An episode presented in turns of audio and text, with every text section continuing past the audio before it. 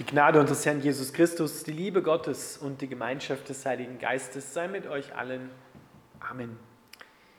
Unser heutiger Predigtext, ein außergewöhnlicher Predigtext, der ganz, ganz, ganz, ganz selten vorkommt, steht beim Propheten Jona im Alten Testament im vierten Kapitel, die Verse 1 bis 11. Ihr könnt ihn hier im Hintergrund mitlesen.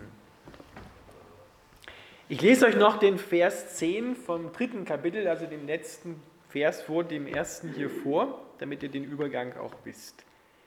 Als Gott sah, dass sie von ihren schlechten Wegen umgekehrt waren, bedauerte er, dass er ihnen Unheil angedroht hatte und verschonte sie. Doch Jona wurde darüber sehr böse und zornig. Er beklagte sich beim Herrn.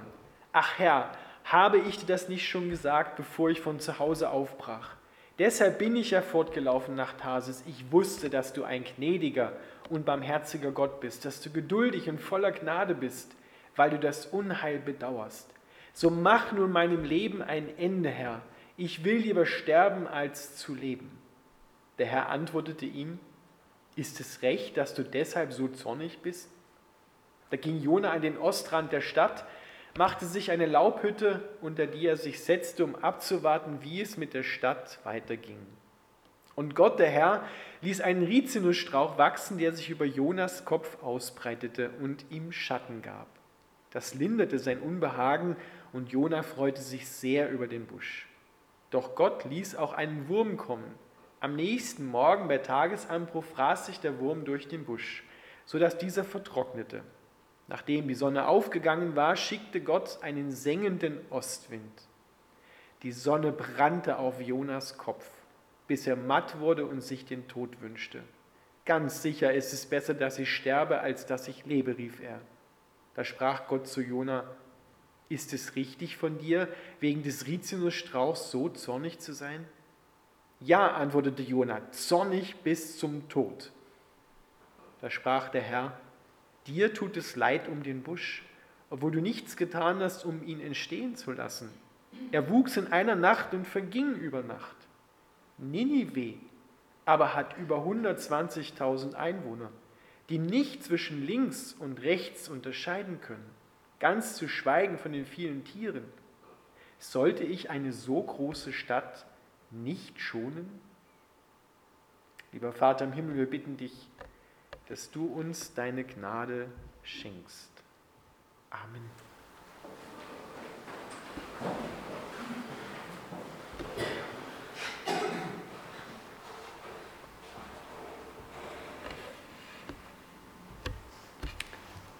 Ihr kennt wahrscheinlich den Propheten Jona durch eine ganz, ganz bekannte Geschichte, die auch sehr beliebt ist im Kindergottesdienst, im Religionsunterricht, weil sehr anschaulich Jona im Bauch des Walfisches. Viele von euch oder viele Menschen denken, damit ist die Geschichte von Jona erzählt und damit ist die Geschichte auch zu Ende.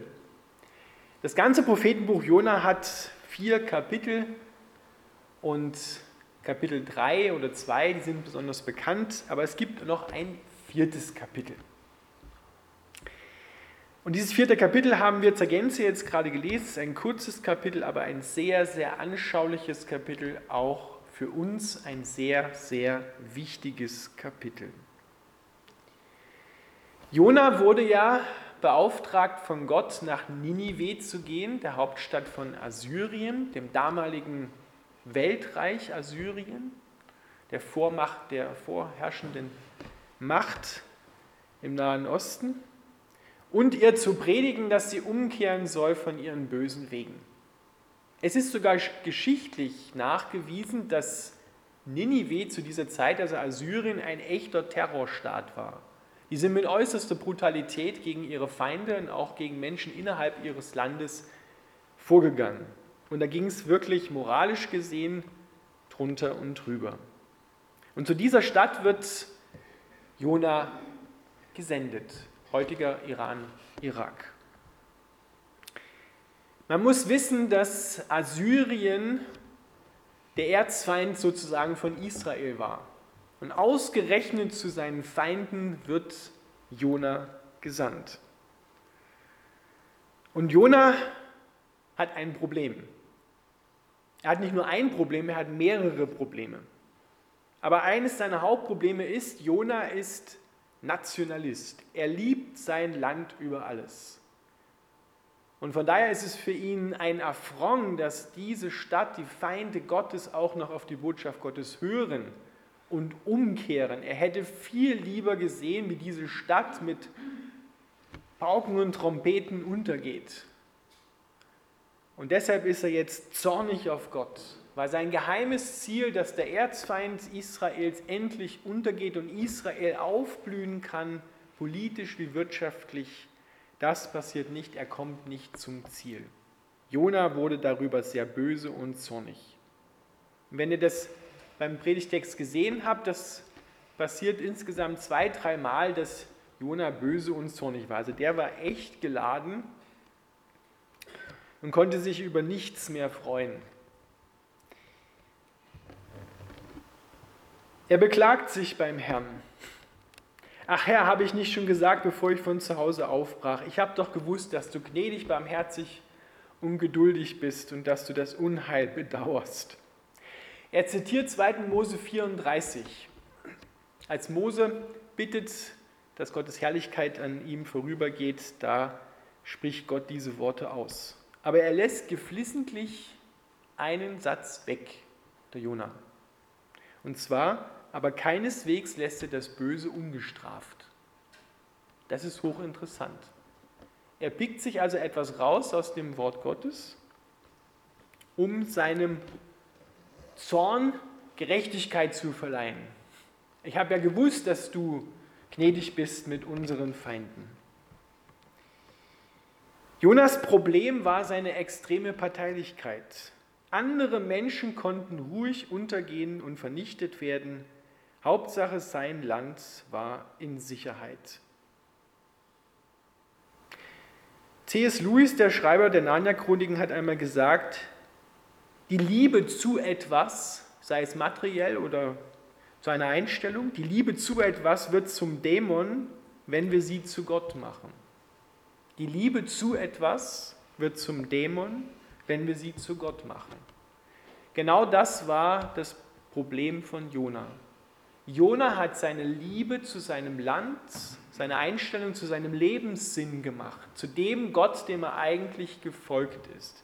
Das war sein geheimes Ziel, was er angebetet hat.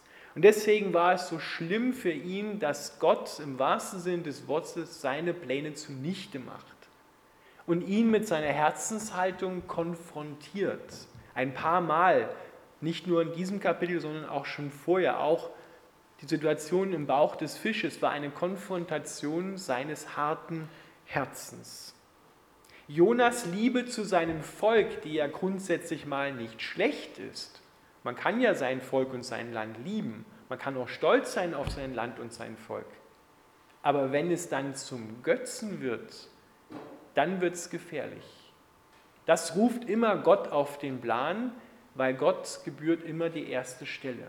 Und Gott ist ein eifersüchtiger Gott der nicht zulässt, dass wir unser Herz an etwas anderes hängen, was nicht er ist, was nicht Gott ist. Weil er genau weiß, dass diese Liebe, diese falsche Liebe, unser Leben und das Leben anderer Menschen kaputt macht. Sehen wir ganz augenscheinlich bei Jona. Jona wäre es recht gewesen, dass 120.000 Menschen und die ganze Stadt samt den Tieren alles, was darin ist, über den Jordan geht und zerstört wird. Der hätte sich dann noch gefreut. Aber Gott hat Mitleid mit diesem Volk. Und für Jona war das ganz schwierig, dass Gott ihm seine Pläne durchkreuzt. Denn solange seine Pläne mit den Plänen Gottes übereinstimmten, war alles in Ordnung. Aber wehe, Gott lässt nicht zu, was ich in meinem Herzen geheim will dann werde ich wütend und zornig. Ihr Lieben, und das ist auch oft unser Problem, dass wir in unserem Herzen auf dem Thron Dinge sitzen haben oder Dinge draufgestellt haben, die nicht Gott sind. Wo wir Dingen folgen und wir merken das meistens dann so richtig, wenn wir in Situationen im Alltag hineinkommen und es läuft nicht nach Plan, nicht nach unserem Plan, dann fangen wir an, entweder wütend und zornig zu werden, weil wir unser geheimes Ziel oder offenes Ziel nicht erreichen, weil Menschen nicht so machen, wie wir wollen, weil Gott nicht so macht, wie ich will. Und dann werden wir zornig oder depressiv. Jona war beides. Zuerst war er richtig aufbrausend zornig und dann ist er in sich implodiert, zusammengefallen. Und er hat hier zwei, dreimal gesagt, ach Herr, mach doch meinem Leben ein Ende, es hat keinen Sinn mehr zu leben, es ist alles verloren. Alles, woran ich geglaubt habe, ich habe alles daran gesetzt, dass Israel groß wird, dass Israel aufblühen sehe und dass Israels Feinde besiegt werden. Und jetzt kommst du und machst genau das Gegenteil davon. Ich will nicht mehr leben. Jona hatte dieses Ziel und hat daran sein Leben gehängt. Das war sein Gott, nicht der Gott Israels, der gnädig und barmherzig ist und der das Böse nicht ungestraft lässt. Wo hat er denn das Böse, auch Assyriens, bestraft? Er hat es bestraft auch am Kreuz. Dort fasst er alles Unheil, alles Böse in dieser Welt zusammen und legt es auf Jesus. Auch dieses Mitleid Assyrien gegenüber und diese Vergebung Assyrien gegenüber ist schon in Jesus Christus beschlossen gewesen. Aus diesem Grund heraus konnte Gott auch so gnädig und barmherzig immer wieder sein.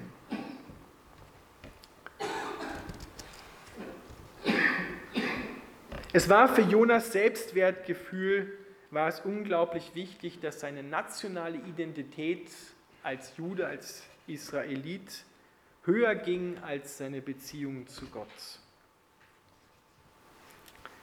Das Jona-Buch endet offen mit einer Frage. Gott stellt die Frage an Jona, sollte ich eine so große Stadt nicht schonen? Und Gott will, dass Jona in den Spiegel schaut und erkennt, dass er Gottes Gnade permanent ausweicht und sich an seine Selbstgerechtigkeit klammert. Was war denn das, was Jona gerecht sprechen sollte. Es war sein Ziel, Israel groß zu sehen. Wenn er das erreicht hat, dieses Ziel, wenn das erreicht ist, dann hat er geglaubt, dann bin ich richtig. Dann kann Gott mich annehmen. Dann habe ich es geschafft. Er wollte also selbst das für sich sein, was Gott sein sollte und wollte für Jona. Er hat Gott vom Thron geschubst und sich eigentlich selber darauf gesetzt. Genau das können wir auch. Wir haben auch Dinge in unserem Leben, die Gott konfrontieren muss, damit er wieder den rechten Platz kriegt und damit wir Leben empfangen. Jona hat eine Katastrophe nach der anderen erlebt und seine Pläne wurden radikal durchkreuzt. Gott hat versucht, ihn immer wieder aufmerksam zu machen auf sein Herz, selbst mit dem Rizinusstrauch, den er ihm geschenkt hat. Aber Jona wird selbst darüber zornig, dass der eingeht. Gott ist gemein und hinterhältig, dass er mir auch noch das Letzte, woran ich Freude habe, nimmt. Willst du mich denn vernichten? Ja, ist es besser, dass ich sterbe. Wo sind Dinge in deinem Leben, wo du sagst, wenn ich das nicht kriege, da hat es keinen Sinn mehr weiterzumachen, hat es keinen Sinn, womöglich sogar zu leben. Dann ist alles verloren. Wo sind deine Götzen in deinem Leben? Wo hast du Dinge, die dir wichtiger sind als Gott? Wir alle, mal so allgemein gesagt, haben solche Dinge am Laufen. Und wir merken es besonders da, wenn wir anfangen, wütend zu werden. Unser tiefes Bedürfnis nach zum Beispiel Erfolg im Beruf oder auch im privaten Leben ist oft nichts anderes als das zu sein, was Jesus für uns sein wollte. Wir können alles zum Götzen machen. Alles, was grundsätzlich gut gedacht ist, kann für uns zum Götzen werden. Das kann deine eigene Familie sein, das kann dein Ehemann, deine Ehefrau sein, das kann dein Hobby sein, das kann Geld sein, das kann Besitz sein, das kann persönlicher Erfolg sein, das kann deine Vitalität sein, das kann deine Gesundheit sein. Dass du vielleicht das geheime Ziel hast, wenn ich nicht erfolgreich bin oder wenn ich das nicht kriege, wenn ich nicht immer gesund bin, wenn ich nicht immer perfekt alles mache, dann hat es keinen Sinn mehr weiterzumachen. Dann ist mir das Wichtigste genommen worden. Das sagen wir ja oft auch. Das Wichtigste ist Gesundheit. Und Gott muss unsere Pläne konfrontieren, muss sie durchkreuzen, damit er uns frei davon macht. Denn sonst laufen wir Gefahr, unser Herz an etwas zu hängen, was dich nicht gerecht spricht. Er ist der Einzige, der dich gerecht sprechen kann. Denn dann verlierst du auch alle Angst im Leben vor Scheitern und Misserfolgen. Denn wenn das unser Ziel ist, dass das unser Selbstverständnis ist, dass ich zum Beispiel erfolgreich sein muss im Beruf und es da keine Fehler geben darf, dann ist das dein Götze, der dich gerecht spricht. Du sagst eigentlich, erst wenn ich das erreicht habe, dann bin ich richtig. Dann kann ich angenommen werden. Dann können mich andere Menschen lieben. Dann kann mich Gott lieben. Was tun wir da? Wir versuchen uns die Liebe Gottes zu verdienen, obwohl er sie uns schenken will. Ein klassisches Beispiel dafür ist der ältere Sohn in der Geschichte Lukas 15. Der rackert sich ab und als dann sein jüngerer Bruder nach Hause kommt, im Bild gesprochen, die Stadt Ninive, im Bild des jüngeren Bruders, da wird er zornig und regt sich auf über seinen Vater, dass der gnädig und barmherzig ist mit dem jüngeren Bruder, mit seinem Feind, der ihm sein Erbe gestohlen hat und verschleudert hat.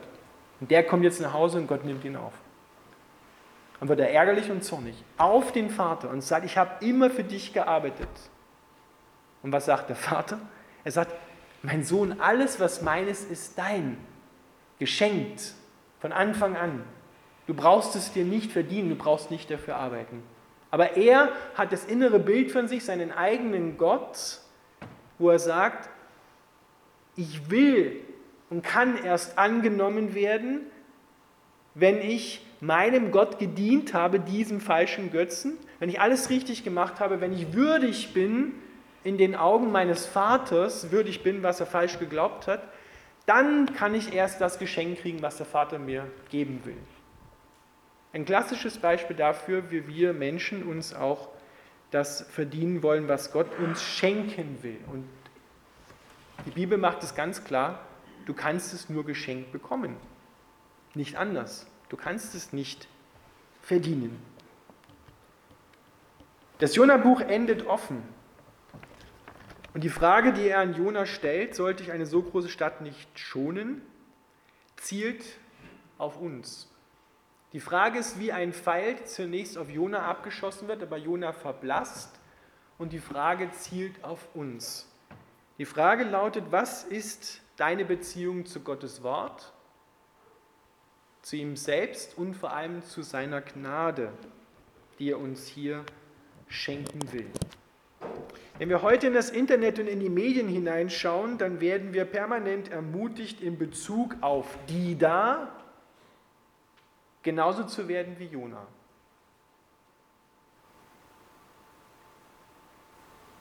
Da lehnt eine politische Partei die andere ab und dämonisiert sie. Eine Gruppe regt sich über die andere auf, eine Region stellt sich über die andere und preist ihre Vorteile, Vorteile an aufgrund der Nachteile der anderen. Selbst christliche Kirchen schaffen das untereinander, sich zu dämonisieren. Auch Christen schaffen das untereinander, sich so zu kritisieren, dass sie den anderen ablehnen. Sollte ich nicht mit dieser Gruppe, mit dieser politischen Partei, sagt Gott im Bild gesprochen, Mitleid haben? Und du? Das ist die Frage des Prophetenbuches Jona an unser Herz. Wo haben wir so geheime Götzen am Laufen, die verhindern, dass du das Mitleid und das Erbarmen Gottes empfängst und an andere Menschen weitergibst? Weil warum werden wir denn wütend? Warum können wir uns denn nicht freuen, dass Gott mitleidig ist und barmherzig ist mit anderen Menschen, weil wir unser Ziel durch sie nicht erreichen, weil sie uns im Weg stehen und wir gerne hätten, dass das anders wird, dass sie so denken und handeln, aussehen und reden wie wir.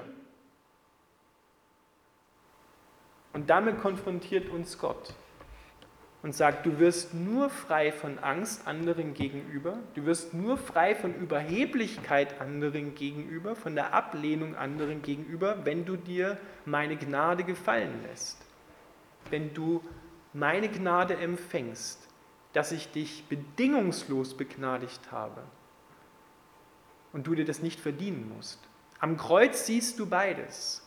Du bist hoffnungslos verloren und bist aber bedingungslos geliebt. Es gibt also nie eine Situation, nie einen Umstand, wo du nicht die Gnade Gottes bräuchtest. Aus Gnade leben wir, nicht weil wir so gut sind, denn keiner ist gut von sich aus, sondern nur Gott macht dich gut durch Jesus Christus am Kreuz.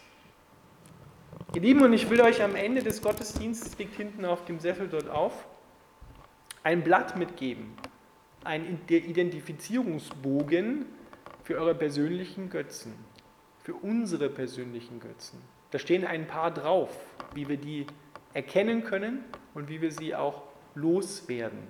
Das habe ich euch auch dort aufgeschrieben, weil ich glaube, dass es ein ganz, ganz wichtiges Thema ist. Also immer wenn du merkst, dass du in eine Situation kommst, wo du wütend wirst und zornig wirst, dann frag dich, ob in der Situation dir nicht gerade etwas so wichtig geworden ist, dass du es nicht mehr loslassen kannst und dass Gott dir da aus den Augen geraten ist und er nicht mehr fähig ist, deinen Mangel auszufüllen. Das ist ein ganz, ganz wichtiger Identifikationspunkt. Und dann kommst du bald drauf, was dir in diesem Moment gerade so wichtig ist, dass du dem nachstrebst und dafür bereit bist, bildlich gesprochen, über Leichen zu gehen. Nur damit du mit wir an unser Ziel kommen. Gott ist gnädig und barmherzig und von großer Güte. Und er lässt das Böse, auch das, was dir geschehen ist, nicht ungestraft. In Jesus Christus hat er es bestraft und er liebt den, der es verzapft hat, bedingungslos. Auch dich, auch mich. Gott sei Dank. Amen.